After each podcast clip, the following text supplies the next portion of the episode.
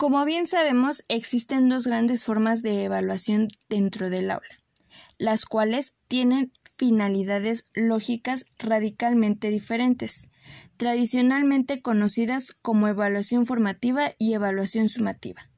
Este término fue acuñado por Michel Scribe con el fin de distinguir aquellas evaluaciones que tienen lugar dentro de la enseñanza, cuyo propósito es calificar al estudiante de aquellas que tienen lugar durante el proceso de enseñanza, cuyo propósito es tomar un proceso didáctico ante las necesidades de los niños en su aprendizaje.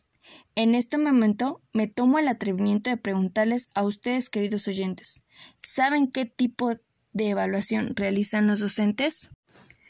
Dando respuesta a la pregunta, Habitualmente los docentes realizan ambos tipos de evaluaciones, debido a que se evalúa para ajustar la enseñanza y brindar orientaciones a los alumnos. De igual manera, se evalúa para calificarlos. Ante esto surgen diversas preguntas, debido a que los docentes se ven dentro de diversas disyuntivas al elegir un número para valorar el conocimiento de los alumnos. Con esto surge la pregunta ¿Debería aprobar a este alumno aunque no haya logrado todo lo que yo espero en mi curso o lo que establece el plan de estudios?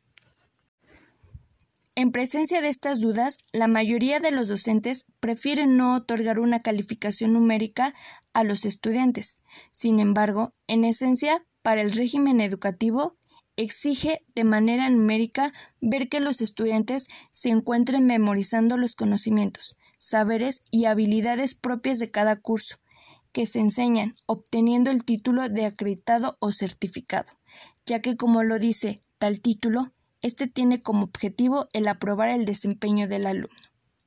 Las concepciones de la evaluación formativa es que esta evaluación funge como un proceso continuo el cual integra diversas estrategias de enseñanza, las cuales tienen como propósito el promover y generar una comprensión en el aprendizaje, de los estudiantes. Esta evaluación se lleva a cabo dentro del aula, donde los alumnos interactúan realizando sus aportaciones a la clase. Por parte del maestro, realiza retroalimentaciones de manera individual a los estudiantes, generando nuevas estrategias de enseñanza. Para precisar mejor el propósito de la evaluación formativa, aclararemos cinco preguntas ejes de nuestro tema.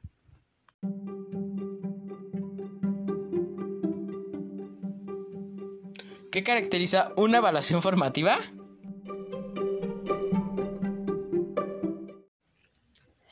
Existen tres características para diferenciarla de la evaluación tradicional. 1. No califica, pues su finalidad no es otorgarle un número al estudiante, sino más bien está ligada con un propósito de ayudarle a mejorar la construcción de su aprendizaje. Para hacer una evaluación formativa, se debe de tener en claro qué es lo que se espera que el alumno aprenda. 2. Se busca dar buenas devoluciones al estudiante y no buenas valoraciones. Una diferencia es que las devoluciones son la existencia de una retroalimentación, la cual ayuda a que el estudiante comprenda el por qué alguna parte de su trabajo necesita mejorar.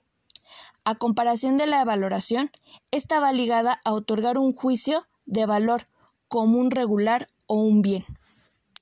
3. La utilización de la coevaluación es una característica fundamental para la evaluación formativa, puesto que ayuda a que los alumnos generen su conocimiento de manera grupal, aportando ideas, omitiendo que el docente corrija, dando pauta a que de manera grupal los mismos alumnos aprendan ante la sugerencia de sus mismos compañeros.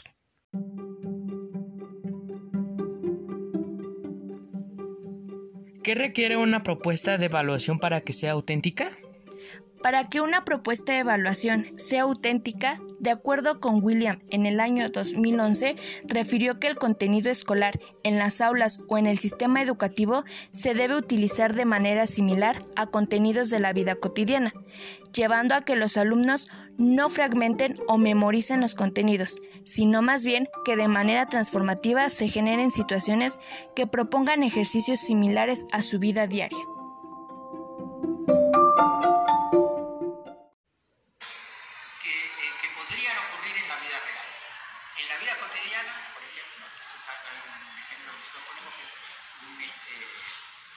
Un maestro que le dice a los estudiantes, eh, llovió y hay un charco de agua en el patio y los muchachos quieren jugar al fútbol, entonces Andrés dice, consigamos un lampazo para expandir el agua para que se evapore más rápido. Entonces la pregunta que les hace es, ¿estás de acuerdo con lo que propone Andrés? Y fundamenta tu respuesta usando los conceptos de cambio de estado, temperatura y demás que usamos en clase.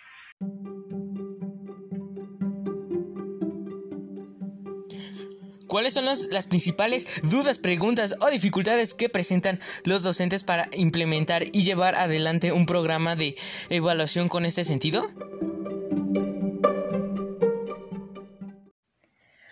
Una de las dificultades que los docentes presentan para implementar y llevar a cabo esta tarea de evaluación formativa es la escasa información sobre el tema.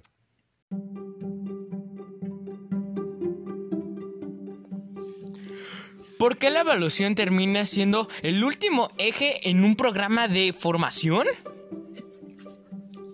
Debido a que es una evaluación forzadamente escrita ante procesos individualizados, los docentes deben ser capaces de ser abiertos ante los procesos de aprendizaje de cada alumno.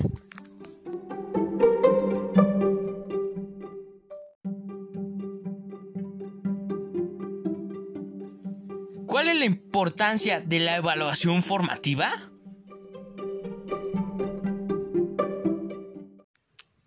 La evaluación formativa adquiere importancia relevante porque permite a los docentes retroalimentar de manera oportuna durante el proceso de aprendizaje. Más que comunicar resultados es parte del trabajo cotidiano del aula está centrada en lo que el estudiante realizó correctamente y lo que debe hacer para mejorar o seguir adelante a partir de la reflexión de su actuar. Lamentablemente se nos ha acabado el tiempo. La evaluación debe dejar de ser vista como un método de enseñanza tradicional basado en la exposición del conocimiento. La comprensión de ideas centrales es una disciplina así como el desarrollo de prácticas, demanda la participación activa de los estudiantes en la construcción de su propio conocimiento. Desde este eje, la evaluación debe modificarse de manera que los alumnos tengan múltiples oportunidades para realizar experimentos, analizar datos, generar modelos, construir argumentos y comunicar sus ideas públicamente. Ahora sí, me despido. Mi nombre es Yoloxin Canizales Araujo y fue un gusto estar con ustedes. Buenas tardes.